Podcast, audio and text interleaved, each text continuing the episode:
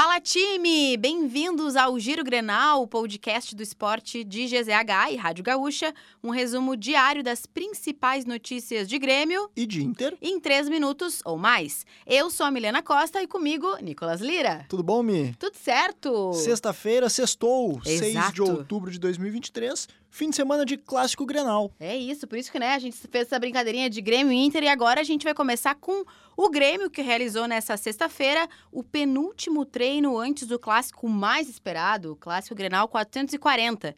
E não diferente da preparação para outros duelos com o rival.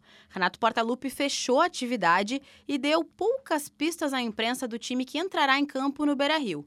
Ao longo da última semana, Vila Sante, Galdino e João Pedro Galvão ficaram fora de atividades e estão entre as dúvidas. E após a atividade, o técnico Renato Portaluppi concedeu entrevista coletiva projetando o confronto. Destacou a importância da semana cheia para treinar aspectos físicos, técnicos e táticos. E também, claro, na recuperação dos atletas, mas evitou dar qualquer tipo de pista sobre o time que vai entrar em campo no fim de semana. Será que temos pistas? Mas vamos falar o provável time, né? O que, que se espera aí do Grêmio nesse, nesse clássico que vai fazer a sua última atividade na manhã do sábado, na, amanhã, né?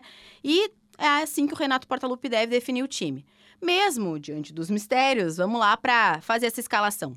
Gabriel Grando no gol, João Pedro, Jeromel, Kahneman e Reinaldo, Vila Sante, PP, Carbajo e Cristaldo, João Pedro Galvão ou Ferreira e, claro, para encerrar esse time, Luiz Soares. E agora a gente fala do outro lado, o Inter também na preparação para o Clássico Grenal. Principal novidade pelo lado colorado deve ser o atacante Pedro Henrique. O jogador foi liberado pelo departamento médico do clube e deve ser atração. Como vem sem ritmo de jogo, ele deve ser opção no banco de reservas como alternativa para Eduardo Cudê. A ausência certa é do lateral Hugo Malo, expulso na partida anterior contra o Atlético Mineiro. É verdade. Assim como o Grêmio, o Inter também faz o seu último trabalho nesse sábado, só que à tarde. O provável time do técnico Eduardo Cudê tem Rocher, Bustos, Vitão, Mercado e René, Johnny, Maurício, Arangues, Wanderson e Alan Patrick. E lá na frente, Ener Valência. E ainda nessa espécie de ressaca, né, Mi, pela eliminação na Exato. Libertadores,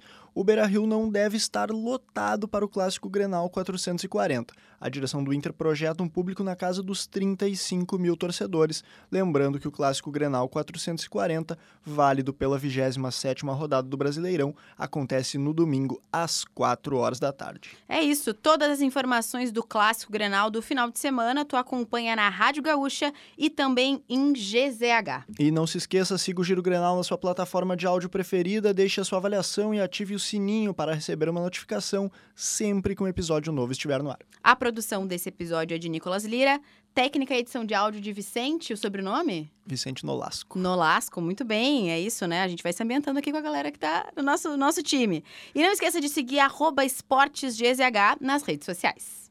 E Milena, para a alegria de Cristiano que Munari, loucura, eu, achei, eu, fiquei, eu fiquei com medo. Eu achei que esse homem ia pra outra dimensão amanhã. Che- Ontem, né? chegou muito feliz na redação de É GZH, isso. porque o Boca está classificado para a final da Libertadores sem ganhar um jogo no mata-mata, Foi Milena. o único time que, né, que conseguiu essa façanha. Pela primeira vez na história, né, um time chega à final sem Que ganhar loucura. nenhum jogo. O Boca eliminou o Palmeiras nos pênaltis, 1 a 1 no tempo normal e 4 a 2 nas cobranças. É isso, a final da Libertadores, né? Sábado, 4 de novembro. Novembro, no próximo mês, no Maracanã, teremos no campo Fluminense e Boca Juniors. Apostas?